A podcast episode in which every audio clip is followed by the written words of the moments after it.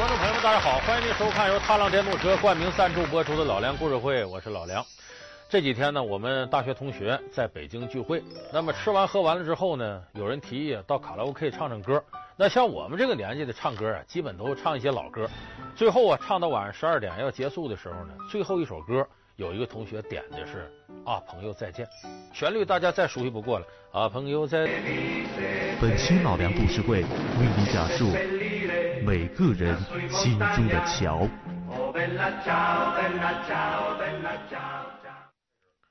桥这个电影呢，中国人最早看到这个电影是一九七七年，这个是有一定外交意义。一九七七年的时候呢，当时南斯拉夫没有解体，他的总统铁托呀到中国来访问，就把桥这个片子给带过来了。当时这个片子写的是什么内容呢？反映的是第二次世界大战的时候。第二次世界大战到了一九四四年，我们知道欧洲战场接近尾声了，这德国鬼子呀兵败如山倒，眼看欧洲局已定。希特勒当时决定把兵力啊不要那么分散，战线不要拉得太长，在南欧地区部署的部队呢都拉回来。那么这个部队呢，在南欧从希腊这撤退，要经南斯拉夫境内撤回德国。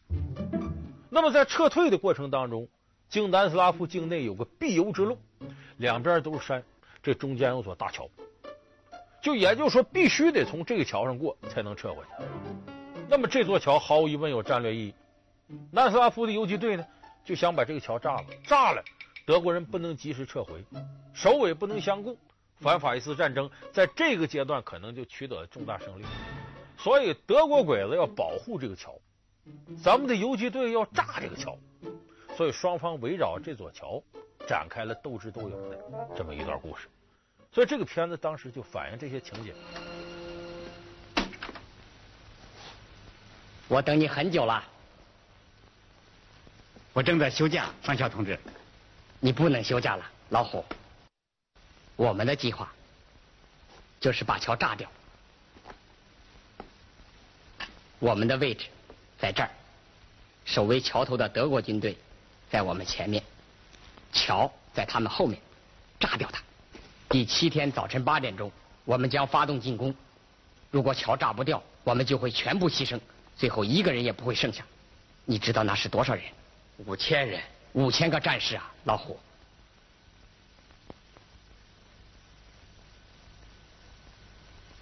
好吧，这里头的第一主角，这名字很拗口，哎，叫巴日瓦伊诺维奇。那么这位演员，咱们中国人习惯管他叫老虎，为什么叫老虎呢？在《桥》这部片子里，他就演那个要炸桥的游击队长，哎。这个游击队长外号叫老虎。这个巴日瓦伊诺维奇呢，他是南斯拉夫的功勋演员。哎，这个功勋演员就相当于怎么我们国家有时候给授予谁八一勋章啊，像这类级别演员。这个老虎一辈子演了多少部片子？演了三百多部片子。他演这个片子之多，有时候他自己都记不清。你像他在这里边演这个老虎这形象，当时导演给他设计啊。就想说怎么能让这个形象更亲民？因为这个片子呢，拍摄的年代呢，也离战争的时代过去很长时间了。为了让显得更亲民，说你不要穿军装了，就穿什么呢？穿老百姓穿的衣服。游击队嘛，随便一点也无所谓。这是找谁？设计这座桥的工程师。到哪儿找他？在敌人后方。满乃将带你到他那儿去。好的。还有谁？你会满意的，扎瓦多尼。这倒是一个好消息。还有呢？我们用约定的无线电密码联系。就这样吧。祝你顺利，少校。不要急于把桥从地图上勾掉。我已经把它勾掉了。好吧，再见。再见。所以这个形象设计呢，我们今天再看老虎这形象，觉得跟普通老百姓没啥区别。那么这位功勋演员呢，演了三百部片子。他过去演的片子里最出名的，在中国来说，桥算一个，还有一个更有名，叫《瓦尔特保卫萨拉热窝》。这个片子当年在中国呢，被认为是反法西斯片子的典范。也因此有人说呀，因为这个片子，说这个呃巴尔瓦伊诺维奇啊，叫南斯拉夫的李向阳。李向阳是谁？咱们不少观众朋友都知道，《平原游击队》里边打日本鬼那个郭振清演的李向阳。这个老虎在南斯拉夫基本就是李向阳这个位置，但他演了三百多部片子。说实在的，瓦尔特保卫萨拉热窝他都不记得。后来这个呃巴尔瓦伊诺维奇啊到北京来。那有中国老观众认识他呀，当年看过《瓦尔特保卫萨拉热窝》啊，你是我心中永远的瓦尔特，瓦尔特万岁，把他叫愣了。瓦尔特，瓦尔特是什么东西？他为什么呢？他不记得了，给忘了，因为他演三百多部片子，他不记得这个事儿。所以说，当时啊，这个巴尔瓦伊诺维奇啊，就如同我们好多的战争题材的主角一样，他演了无数这种战争题材片，以至于他自己最后都忘了。那么，这个巴尔瓦伊诺维奇后来。功勋演员，到了进入老年时段呢，他还曾经竞选过波黑的总统，就他在政治领域之内，哎，也有一定的造就。呃，后来是两千零五年前后啊，到北京来了。那么在这个片子里边呢，他这个形象深入人心。我们现在一想起国外游击队队长，你包括呃我这个年岁比我大一些的人，都首先会想到他演这个老虎，演这瓦尔特。那么这个片子里有一个好处，他就像我们看《水浒传》一样，他是英雄人物是个群像，不是单一的。这个老虎作为游击队队长，这肯定是这里领头的。他表现的气质呢，要沉稳、冷静、果敢、勇敢。那么相应的，这个队里其他的游击队队员，哎，各有各的特点。里边典型的，这里有一个玩飞刀的队员叫狄西，他有点类似什么呢？咱们中国古代经常有这样侠客，平常不吱声。本领大的人不怎么吱声，你像我一天嘚不嘚嘚不嘚说，咱没多少本事。本领大人不吱声，所以这个狄西呢就跟古代侠客似的，不吱声。他不吱声，可是呢，他使这个飞刀啊，就跟那个小李飞刀力不虚发似的，一刀就要你命。有一个场景就是嘛，这游击队员在这商量事儿，有个敌人在这偷听，一飞刀过去，结果性命。懂了吗？建筑这座桥，我参加了。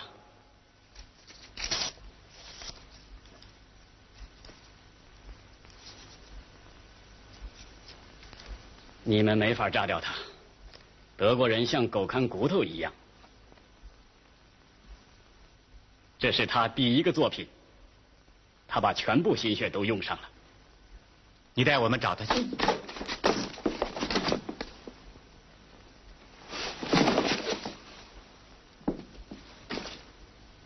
他偷听，所以这个是很鲜明的人物形象。还有一个很鲜明人物形象呢，是一个意大利演员扮演，就里边这里爆破手萨瓦多尼。这个萨瓦多尼呢，在这里头演一个最后那个桥就他炸了，他是个爆破专家。有人说这个萨瓦多尼不是这个南斯拉夫人名字，他是个意大利人。意大利人，我们这你看足球队员多纳多尼、什么阿尔贝蒂尼、马尔蒂尼，带个尼字他叫萨瓦多尼。这个萨瓦多尼。安插到这部电影里意味深长，为什么呢？我们知道意大利啊，跟德国在第二次世界大战当中，他们叫轴心国，墨索里尼、希特勒吗，一对坏蛋嘛，他俩是结盟的。那么有一个意大利人参与反法西斯战争，要炸德国鬼子，这说明什么？反法西斯是世界性的，不分种族，不分地域，都要反对这种罪恶的战争。所以一个意大利人搁在这里头。意味深长，而且这个萨瓦多尼在里边承担一个非常重要的任务。我们刚才节目一开始，我给大家唱歌啊，朋友再见啊，朋友再见。这个歌是什么地方的？不是南斯拉夫地方的，这是个意大利名，意大利西西里岛的名字。这个歌，意大利人唱的比较多，所以这萨瓦多尼这角色安排到这儿，这歌就他唱的。每次完成爆破任务，他都唱这个啊，朋友再见。从梦中醒来，侵略者闯进我家乡。啊，朋友再见，啊，朋友再见，啊，朋友再见吧，再见吧，再见吧，游击队呀，快带我走吧，我实在不能再忍受。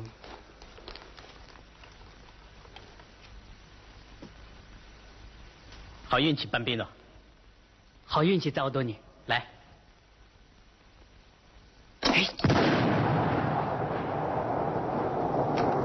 好极了！啊，朋友再见吧，再见吧，再见吧。如果我在战斗中牺牲，你把我埋在山岗上。啊，朋友再见，啊，朋友再见，啊，朋友再见吧，再见吧，再见吧。你把我这里头呢，萨瓦多尼呢角色安排就是恰到好处，说明反法西战争是世界性的。那么这里边还有一个人物形象呢，引起了大家很大的关注。甚至看到他的时候呢，很多的中国人会掉眼泪。这个人是个小跟班，名字叫班比诺，他演这个角色。班比诺呢是萨瓦多尼的跟班，说白了就爆破助理，里边呢给萨瓦多尼端个茶、倒个水啊，买个吃的东西什么的。这个班比诺在里边有一出最令我们大家感动的戏，就是在呢跟这个德国鬼子斗争的过程当中，在沼泽地里他往回跑，打了一枪，挨了一枪。打到腿上，跑不动了，跑不动。德国鬼子已经围上来了，围上来。这个时候，眼看他就要被活捉。这个游击队员呢，宁为玉碎，不为瓦全，不肯被敌人抓住。所以，班比诺对着不远处的自己的同伴萨瓦多尼喊：“萨瓦多尼，炸死我！扔炸药把我炸死！我宁可死，不能被德国鬼子俘虏。”这时候，萨瓦多尼心情多矛盾，自己战友能死在自个儿手里吗？可是，如果我不炸死他，他就被德国鬼子俘虏。面临这种两难，萨瓦多尼在那喊：“班比诺，不要害怕，不要害怕。”最后，这炸弹扔进去，班比诺死。不能让活捉了，扔炸药。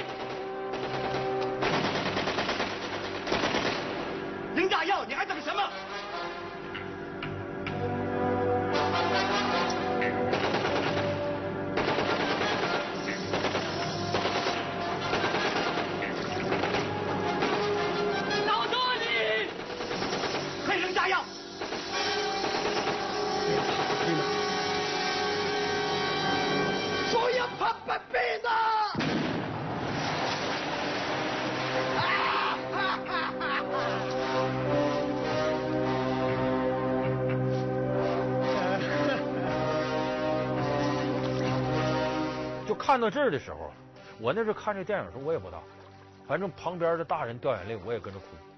就这一幕场景确实非常非常感人。我现在回头有时候电影频道在播这个桥的时候，看到这一幕依然很感动。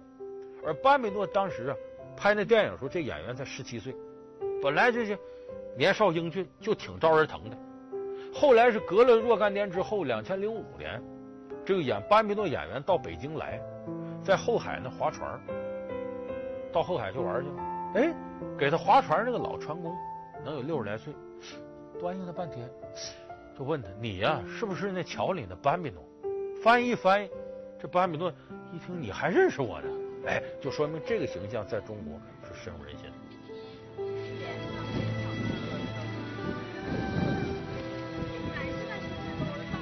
您玩的愉快啊，Have a good time，身体健康，万事如意。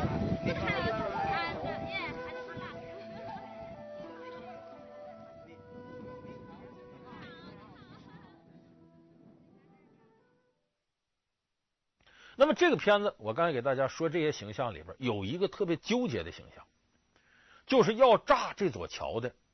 这个桥谁设计呢？是一个工程师设计。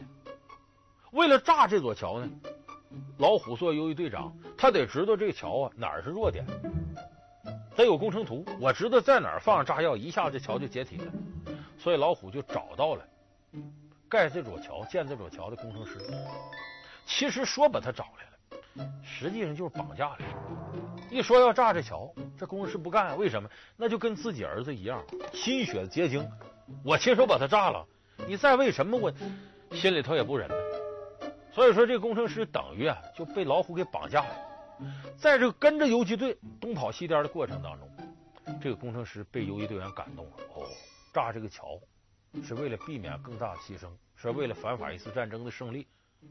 所以这工程师眼看着游击队员为了炸这桥一个一个的牺牲，最后这工程师觉悟了：虽然这桥是我设计的，我也为了反法西斯战争胜利，我把它炸了。最后是这工程师把这个桥给炸了。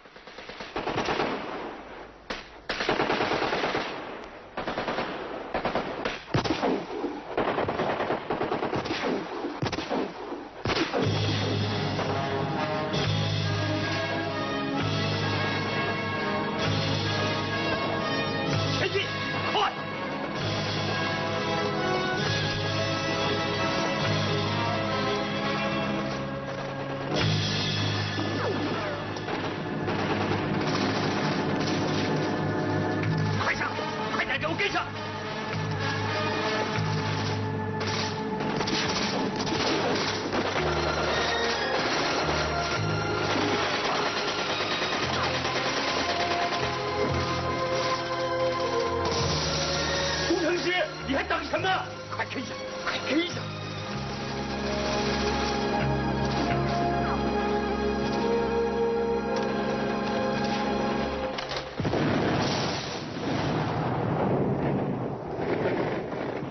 所以这个片子里工程师这个形象非常独特。因为我们以往拍战争电影吧，要么是好人，要么是坏蛋。那坏蛋就一坏到底，好人什么都好，很少有这种中间地带的角色。其实我们想想，这样的角色恰恰深入人心。桥是你设计的，我要炸了，我内心能不难过吗？可是最后一点点想到，为了这次伟大战争的胜利也值了。所以电影里边工程师这个形象，应该说是桥这个电影奉献给我们的一个经典形象。那么前面我给大家说了，就是有关桥这部电影，南斯拉夫的战争题材都有这个特点，他不美化自己，不丑化敌人，这个敌人能耐也是很大的。所以在这部桥的片子里，我们就看出德国鬼子不仅狡猾，而且很有智慧，很有办法。你比方说，他这里边有一个最好的一个情节是什么？以往说一个游击队过来要炸这桥，德国把游击队灭了吧，但德国人不这么想。你把这波游击队灭了，前赴后继的还得派新一波来，所以最好的方式呢，我派个卧底打入到你内部去，了解你整个行动计划，彻底摧毁你。所以这个片子里边呢，有一个卧底，他代号的猫头鹰，其实是德国鬼子，他卧底到游击队里边去。我们两天以前完全可以把游击队消灭掉。嗯，不能消灭。如果这个小分队不能按时向他们的上级汇报，他们的上级就会另派人来。可是我们不知道他们什么时候来，也不知道他们到哪儿去取炸药。现在这是整个这个片子的精华所在，而且演猫头鹰这个演员演的非常好。他好在哪儿呢？这里边有处场景，最后把游击队员都抓住了，抓住这个猫头鹰呢，负责审讯。审问的过程当中呢，是这个猫头鹰玩攻心战，哎，通过自个儿的语言啊，我要给你们各位把你们手伸出来，我要给你们看看手相，看看你们心里想什么。这个不光拍着最有意思的一幕。游击队里有一个女的，这不让你伸出手来，他也伸出手来。这猫头鹰走到他身边，哦，你把手放下吧，女人的心事总是最难猜。当时我们不少观众看到这都愣了，这跟以往战争片一点不一样啊！这里头还有开玩笑呢，敌人在和我们开玩笑。所以这现在我们要看起来，这这小儿科太正常了。可当时在那种拍电影的环境之下，一下子看到这样一幕，大家觉得耳目一新。是一个老兵和多年流浪汉的手，还到过西班牙。你到那儿去干什么？也是去摆老玉米。阮内克，你看，这条纹能做大事，可寿命短。我预言你的桥的寿命一定会比你长的。请你把手放下吧，女人的内心我总是琢磨不透。瞧这部南斯拉夫电影曾经影响了几代中国观众，电影中那些经典的人物形象早已经成为一种符号，深深印刻在每一个影迷的心中。而当影片中这些英雄人物齐聚北京时，在现场又勾起怎样的回忆，又发生了怎样感人至深的故事？广告之后。老梁故事会，明天老梁故事会为你讲述每个人心中的桥。乔这部南斯拉夫电影曾经影响了几代中国观众，电影中那些经典的人物形象早已经成为一种符号，深深印刻在每一个影迷的心中。而当影片中这些英雄人物齐聚北京时，在现场又勾起怎样的回忆，又发生了怎样感人至深的故事？那么这个电影给中国人的印象深到什么程度呢？咱们现在可能很多年轻的观众朋友不了解。两千零五年的时候啊，中央电视台那个主持人小崔崔永元，他在拍一个系列片叫《电影传奇》。崔永元组织了一次这样的活动，把邀请函呢发到黔南地区，因为两千零五年的时候，黔南地区呃这个塞黑当时还没有分裂，剩下的基本上克罗地亚、斯洛文尼亚。什么黑塞哥维纳什么什么呃，这些国家都已经分开了。当时我记得是分成了七个国家，现在是八个国家。哎，当时呢费了很大劲，把这个桥剧组里这些演员，只要活着的能请都请到中国，请来干嘛呢？跟老观众见面。当时小崔呢是在王府井新东安电影院，三个放映厅。那时候小崔怕什么呢？说这把他们找来，有一些观众都忘了他们了。你说来了没多少人捧场，多丢人呢，对人家面子也不好。所以当时小崔打电话，像我们这些人喊了不少我们这些人去给捧场，到新东安电影院。没想到的是，等我们到时候进不去了，电影厅满了，被老观众都给占满了。我们是请来的，站外头看的。哎，完里边这老虎，哎，巴尔瓦伊诺维奇，那班比诺，那萨瓦多尼，哎，一一登台，底下观众鼓掌。上去拥抱又签名，说实在，这些演员在黔南地区老久没有这待遇，为什么呢？我们说这乱世啊，打仗的时候，谁还有心思坐在电影院静静欣赏电影啊？所以当时这些观众对他们的热捧，包括我前面说的巴米诺在后海划船出来了。哎，这些演员真高兴，在中国我们受到这样的礼遇。那么当时呢，小崔送他们一些礼物，什么礼物？就是中国这个丝绸。丝巾领带什么的，其实没多少钱，都从北京那秀水市场买的，一条大概二十三十的。哎，这些人喜欢的不得了，问哪有卖的？我们想多带点。我说那有，我领你们去秀水吧，到北京秀水去买。一看这个过程，大家明白，这些个人日子过得不怎么样，因为常年战乱嘛，他们的生活其实很潦倒，就没多少钱。而且更令大家感到扼腕叹息的是。这些人来到中国了，这算聚到一块儿了。在黔南地区聚不到一块儿，为啥？他们有塞族的，有克族的。由于这种种族之间的仇恨，本来他们是好朋友，如果你俩要接触完了，马上有极端分子可能就收拾你们。所以这些人在黔南地区互不往来已经好多年了。终于在北京聚会了，老战友热烈拥抱。可是也知道在北京聚完了，回到老家依旧老死不相往来。所以你看，《乔》这部电影反映的是战争题材。可是他们拍这部电影的时候，大概没有想到，当反法西斯战争已经过去这么多年了，黔南地区依然没有迎来大家渴望的和平。当初的好兄弟，依然因为政治原因、军事原因，成为各行一路的陌路人。所以他们在北京聚会，也成了《乔》这部电影使大家非常难忘的亮丽一幕。所以隔了这么多年呢，我们看崔永元那个电影传奇里写这些南斯拉夫电影人聚到一块儿，也令我们很多对乔这个电影印象非常深刻的观众感到非常欣慰。好，感谢您收看这期老梁故事会。老梁故事会是由踏浪电动车冠名赞。